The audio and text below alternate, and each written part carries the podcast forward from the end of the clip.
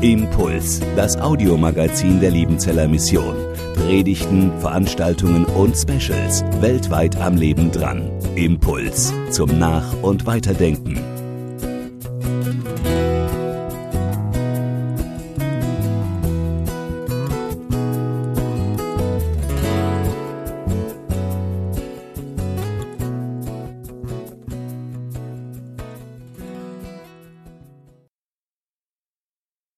Fangt uns die Füchse, die kleinen Füchse, die die Weinberge verderben.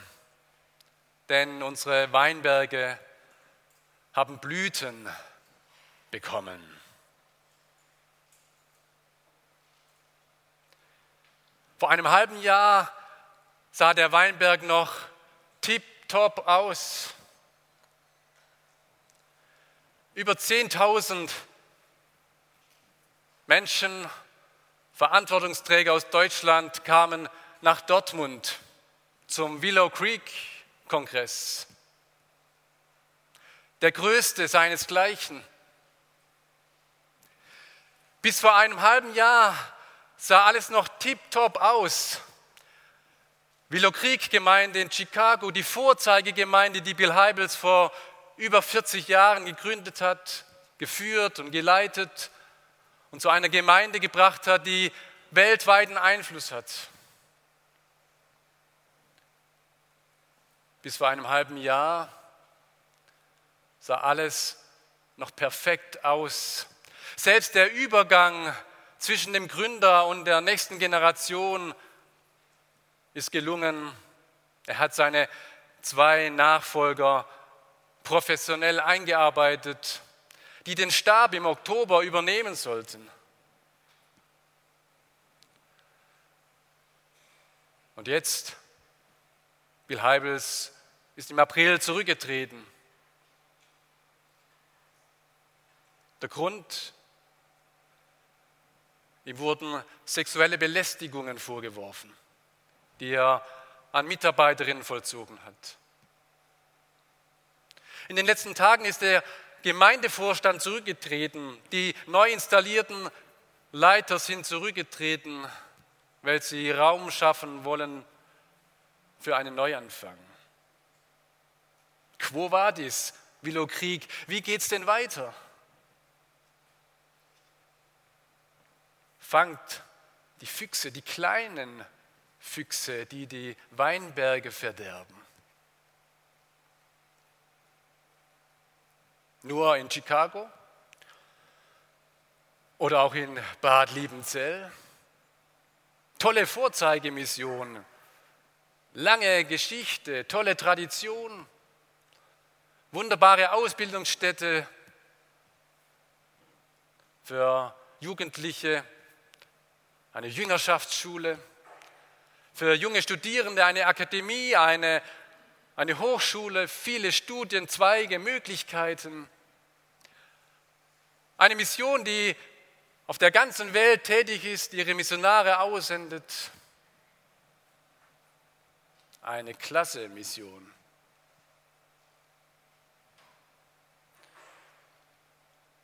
Ist alles in Ordnung? Oder wenn man nach ihnen hineinblickt, gibt es noch andere die diese Mission treiben, außer Jesus, der sagt, geht hin. Es ist das Ansehen, was man bewahren will. Ist es die gute Tradition, die man weiterführen will? Ist es das Geld, das anleitet? Was treibt uns als Mission? Fangt die Füchse, die kleinen Füchse die die Weinberge verderben. Und wie ist es bei mir? Und bei dir? Nach außen hin alles okay, aber die Innenansicht, meine Gedanken, meine Zunge, die einmal so spricht, einmal so, nach außen demütig, denen gibt der Herr Gnade, aber innen drin der Hochmut.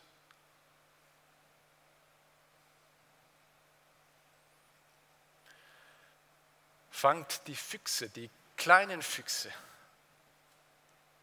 die die Weinberge verderben. Und ich reise mit euch weiter, ich reise mit euch nach Jerusalem. Schließlich haben wir Sommerzeit, Reisezeit. Jerusalem, die Vorzeigegemeinde, die Erweckung erlebt hat.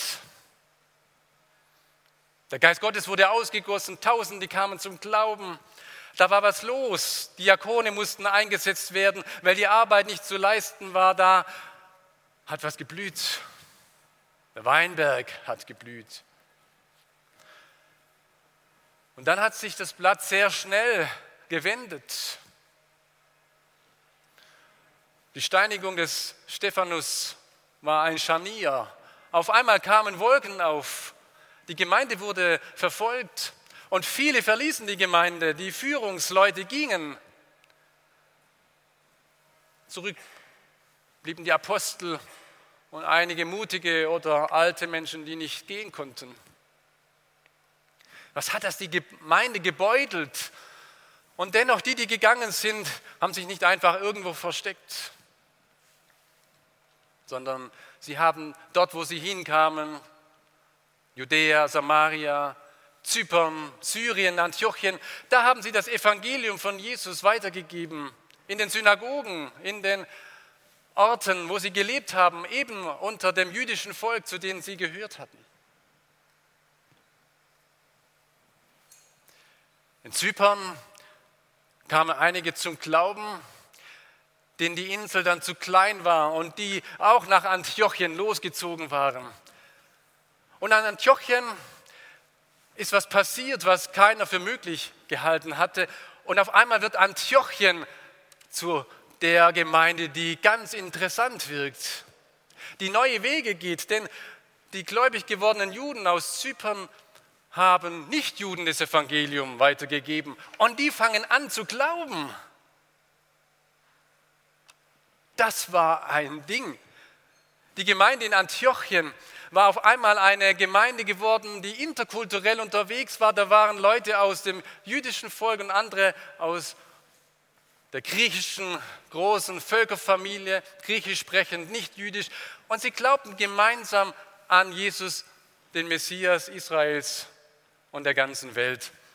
Und es wurde nach Jerusalem durchgemeldet und sie schickten den Barnabas, der mal gucken soll, ob das mit rechten Dingen zugeht, was sie da machen. Und der kommt an, schaut sich die Gottesdienste an und sagt, Mensch, das ist Gnade Gottes, was ich da erleben darf. Mensch, ich preise Gott für das, was, was hier in Antiochien geschieht. Und nicht nur, dass Nichtjuden und Juden gemeinsam Gott loben, sondern dort werden auch Missionare ausgesandt. Ein Missionswerk entsteht in Antiochien. Paulus und Barnabas werden unter Handauflegung ausgesendet. Da geht was ab in Antiochien. Und die haben Geld. Nein, sie sammeln Geld für die armen Gläubigen in Judäa. Eine Gemeinde, die attraktiv wirkt, und eine Gemeinde, die Menschen anzieht. Selbst Petrus muss irgendwann diese Gemeinde besuchen. Und Petrus und Paulus, die großen Apostel, treffen in Antiochien aufeinander. Und als Petrus dort ankommt, lebt er in engster Gemeinschaft mit denen, die aus den Heidenvölkern zum Glauben gekommen sind. Und das zeigt er, indem er mit ihnen am Tisch liegt, mit dem sie gemeinsame Speise essen und trinken, so wie Jesus am Tisch liegt bei Simon.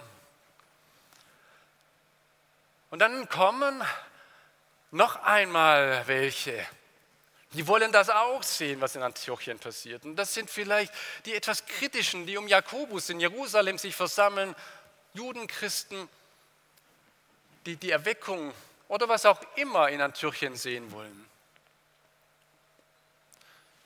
Und als sie auf Petrus stoßen, zeigt Petrus, dass er sich von den Heidenchristen absondert.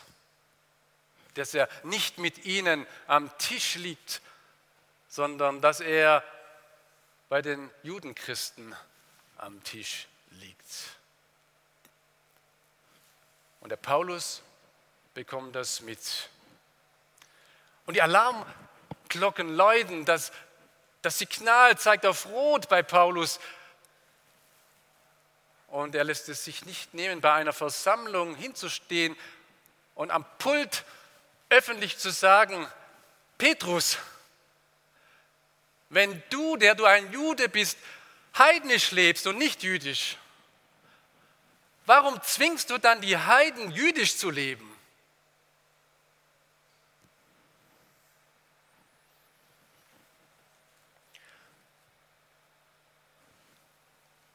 So schreibt er im Galaterbrief. Und wir fragen, was hat denn der Petrus geantwortet, oder? Was hat er denn gesagt? Und der Paulus bricht jetzt ab. Da, wo wir denken, jetzt wird spannend, da erzählt er nicht mehr weiter. Er erzählt nicht weiter, wie die Gemeindeversammlung weiterging, wie die Diskussion weiterging, weil ihm das gar nicht wichtig ist, sondern ihm geht es um dieses Evangelium von Jesus Christus, das in Gefahr steht. Und deshalb schreibt er weiter, an die Gemeinden in Galatien und auch an uns. Ich lese Galater 2, Vers 15 bis 21. Wir sind von Geburt Juden und nicht Sünder aus den Heiden. Doch weil wir wissen, dass der Mensch durch Werke des Gesetzes nicht gerecht wird, sondern durch den Glauben an Jesus Christus, sind auch wir zum Glauben an Christus Jesus gekommen damit wir gerecht werden durch den Glauben an Christus und nicht durch Werke des Gesetzes. Denn durch Werke des Gesetzes wird kein Mensch gerecht. Sollten wir aber, die wir durch Christus gerecht zu werden suchen, auch selbst als Sünder befunden werden, ist dann Christus ein Diener der Sünde? Das sei ferne. Denn wenn ich das, was ich abgebrochen habe, wieder aufbaue, dann mache ich mich selbst zu einem Übertreter. Denn ich bin durchs Gesetz, dem Gesetz gestorben, damit ich Gott lebe. Ich bin mit Christus gekreuzigt. Ich lebe, doch nur nicht ich, sondern Christus lebt in mir. Denn was ich jetzt lebe im Fleisch, das lebe ich im Glauben an den Sohn Gottes, der mich geliebt hat und sich selbst für mich dahingegeben. Ich werfe nicht weg die Gnade Gottes, denn wenn die Gerechtigkeit durch das Gesetz kommt, so ist Christus umsonst gestorben.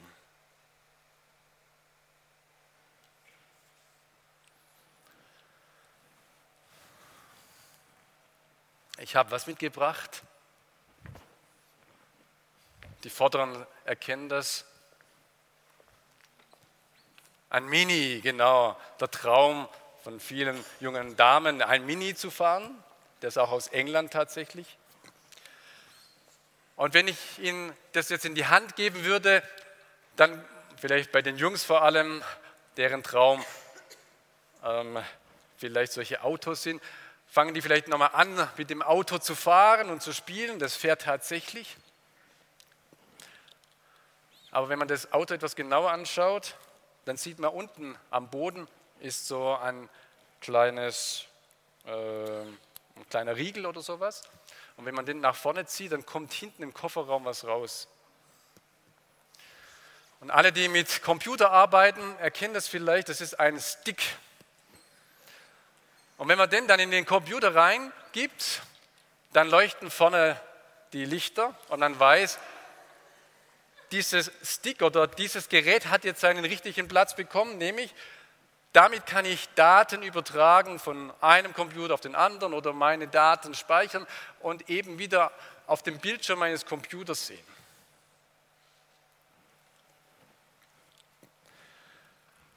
Paulus versucht nochmal zu zeigen, dass das Gesetz, die Torah, unterschiedlich bewertet und gewertet und gesehen werden kann. Juden sehen darin, im Bild gesprochen, ein fahrendes Auto. Aber eigentlich ist es ein Stick und für etwas ganz anderes da, wie zum Spielen. Die Torah ist nicht dafür da oder gegeben, dass ihr durch das Halten der Torah gerecht werden würdet. Und der, der es irgendwie schafft, die Gebote zu erfüllen, den macht Gott gerecht, den spricht er gerecht und sagt, du bist recht, du bist gut, ja, so habe ich es mir gedacht. Herzlichen Glückwunsch. Nein, sagt Paulus, die Torah ist dafür gegeben, um uns zu zeigen, dass wir es nicht schaffen. Aber die ist deswegen nicht schlecht, sondern die ist gut, weil sie uns auf Christus hinweist und weil sie uns überführt als Sünder. Ich bin durchs Gesetz, dem Gesetz gestorben. Und damit will Paulus sagen, das Gesetz erklärt mich für schuldig, ich muss dafür sterben. Und wenn der Tod von Christus mein Tod ist, dann bin ich gestorben. Und dann hat die Torah kein Recht mehr, mich zu verklagen.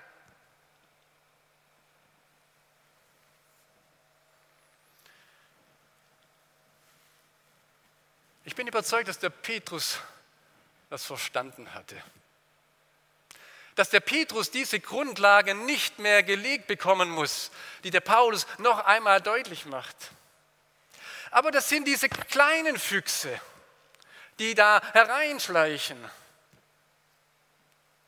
Der Petrus ist mit den Heidenchristen, ist alles in Ordnung. Aber dann sondert er sich ab und gibt damit zu erkennen, dass es da irgendwie zwei Arten und Klassen von Christen gibt. Die eine aus den Juden und die eine aus den Heiden, wo doch Christus die Mauer abgetrennt hat und zerstört hat, die zwischen den einen und den anderen stand. Und Petrus ist dabei, wieder eine Mauer aufzurichten. Eine Zwei-Klassen-Christengesellschaft. Wenn es wirklich so ist, dass du nicht Gemeinschaft haben kannst mit allen und vor allen, dann schmälerst du das Evangelium. Nein, du zerstörst das Evangelium. Denn dann reicht Christus nicht allein aus. Dann braucht es noch ein bisschen was anderes. Vielleicht die Beschneidung oder vielleicht irgendwelche Speiseregeln, damit man vollkommen Christ ist. Und damit machst du vollkommen das Werk Christi zunichte. Weil es nicht ausreicht, wenn noch ein klein wenig fehlt. Und wenn noch ein klein wenig fehlt, dann kannst du es bleiben lassen. Dann ist Christus umsonst gestorben. In der Jahreslosung ist auch umsonst drin. Wer Durst hat, der komme und trinke vom Lebenswasser umsonst. Aber dieses umsonst ist ein vergeblich.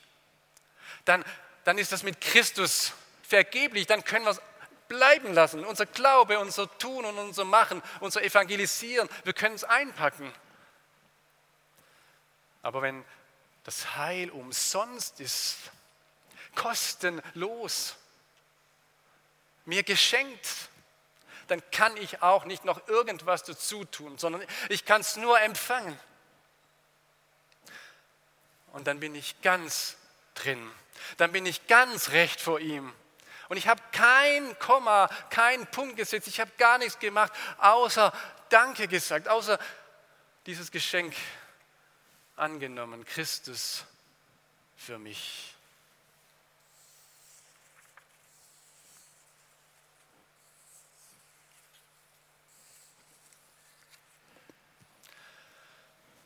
Paulus schildert das mit drei Präpositionen, was das für ihn bedeutet, in Christus zu sein, das Evangelium gewissermaßen beschenkt, geschenkt bekommen zu haben. Er sagt zum einen, ich bin mit Christus gestorben.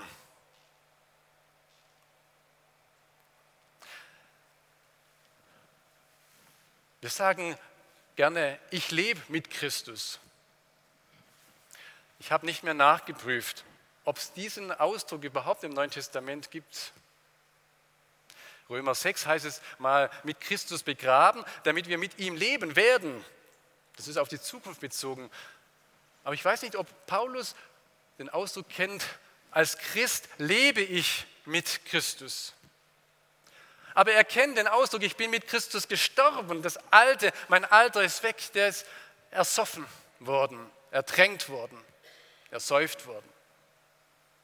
So wie es in der Taufe beim Untertauchen bildlich gezeigt wird. Was ist die Folge?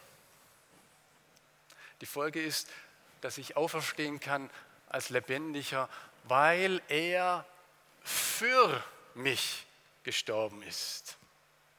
Das ist die Präposition, die Paulus liebt, für mich. Einer tritt in den Riss für mich. Und das ist Liebe, das ist das Zeichen für Liebe, dass einer für den anderen etwas tut. Aber Paulus ist noch nicht am Ende. Wenn wir über Liebe sprechen, dann sagen wir, gegeneinander ist nichts, nebeneinander ist schon was, miteinander ist schon ganz gut, aber füreinander, das ist doch eigentlich das Beste, was man haben kann. Und Paulus sagt, ich lebe doch nicht ich, sondern Christus lebt in mir. Wenn man im Bibellexikon nachguckt, wie oft kommt denn das Wort Beziehung im Neuen Testament vor oder in der Lutherbibel, dann kommt man so ziemlich auf Null raus. Das Wort Beziehung kommt anscheinend nicht vor. Aber 2700 Mal kommt das Wort in vor im Neuen Testament. Das ist die Präposition, die am meisten vorkommt. Und immer wieder vor Christus. Ist jemand in Christus? Ist er eine neue Kreatur? Lebt in Christus. Christus lebt in euch. Das ist die engste Gemeinschaft, die Gott mit uns sucht, in uns. Und das heißt, ohne Christus ist mein Leben nicht denkbar. Ich kann mich gar nicht definieren ohne Christus. Und er lebt nicht nur mit mir, sondern in mir. So spricht Paulus von Christus. Wir zwei, wir gehören zusammen. Uns kann und darf nichts und niemand trennen.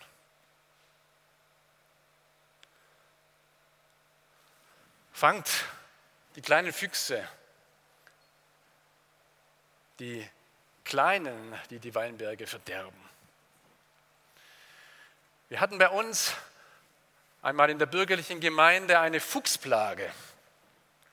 Die Füchse, die kamen nicht nur nachts, sondern die Füchse kamen schon tagsüber oder zumindest abends. Und die Füchse holten das, was sie eben fanden, noch draußen spazierende Hühner oder Mülltonnen, die nicht gut abgedichtet waren oder die sie umwarfen und leerten oder irgendwelche andere guten Gaben in den Gärten. Und dann stand im bürgerlichen Blatt drin, dass man was tun kann gegen diese Füchse. Und da gab es drei Vorschläge oder drei Möglichkeiten. Zum einen, man kann Füchse schießen, dürfen sie aber nicht als Normalsterblicher. Und der Jäger kann auch nicht den Fuchs in ihrem Garten schießen, weil es nicht sein Revier ist. Er darf nur in seinem Revier schießen. Aber im Ort da hat kein Jäger Revierrecht. Also gibt es noch die zweite Möglichkeit, man kann den Fuchs vertreiben. Aber Füchse sind ja nicht dumm, bekanntlich, sondern die treibt man da raus und die kommt da hinten wieder rein. Gibt es noch die dritte Möglichkeit? Füchse fangen. Aber dafür brauchen Sie einen Kurs. Ohne Fuchsfangskurs darf man keine Füchse fangen. Wie fängt man denn die kleinen Füchse?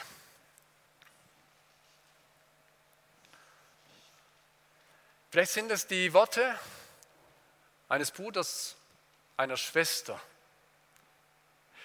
die mir eine Beobachtung schildern, die sie machen. Die mir sagen, du pass mal auf. Nein, nicht, dass du da alles falsch siehst, aber ich sehe etwas in deinem Reden, in deinem Leben, wo ich Sorge habe. So wie der Paulus den Petrus angesprochen hat, obwohl er groß war in der Gemeinde, obwohl er wichtig war. Er hat sich nicht gescheut, ihm zu sagen, was er sieht.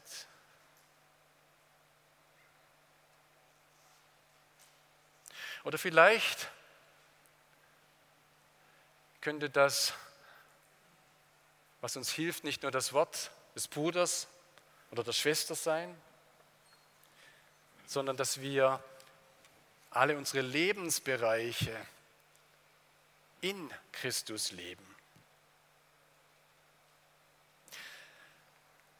In sein heißt bei uns der Mode hinterhergehen. Das, was gerade modisch ist, dem nachzulaufen, aber das ändert sich immer. Aber in Christus sein heißt, dass ich alle Lebensbereiche von ihm her durchdringen lasse. Dass es nicht sein kann, dass ich sage, heute Mittag, Jesus, schaust du mal weg, jetzt bin ich mal privat unterwegs. Wir sehen uns morgen früh wieder in der stillen Zeit. Sondern Jesus ist in mir und ist da, wo ich bin. Oder muss er aussteigen und nachher wieder einsteigen? Geht das überhaupt? Fang die kleinen Füchse. Eine dritte Möglichkeit, die Füchse zu fangen, dass wir immer wieder auf dieses Evangelium hören, das uns bedingungslos zugesprochen wird. Und wenn einer daherkommt, sagt Paulus, ein Engel oder gar ich und euch was anderes erzählt, glaubt dem nicht. Du musst so getauft sein oder so, dann bist du erst gerettet. Du musst in diesen Sprachen oder so reden, erst dann bist du richtig Christ. Nein, sagt Paulus. Wiedergeboren, gerecht gemacht sind wir nur durch Christus. Punkt. Und das empfangt, das glaubt, daran haltet euch fest. Fangt die Füchse, die kleinen Füchse, die die Weinberge verderben, denn die Weinberge, unsere Weinberge haben Blüten bekommen.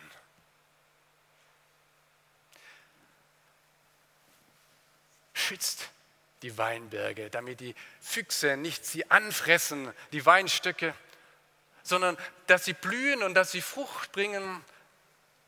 Und der Weingärtner kommt und erntet und seine Freude daran hat. Amen.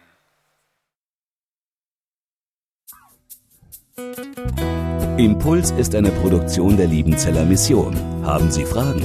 Würden Sie gerne mehr wissen? Ausführliche Informationen und Kontaktadressen finden Sie im Internet unter www.liebenzell.org. Die Liebenzeller Mission produziert ebenfalls das Fernsehmagazin Weltweit am Leben dran. Informationen zur Sendung und zum Empfang gibt es unter www.weltweit-magazin.de.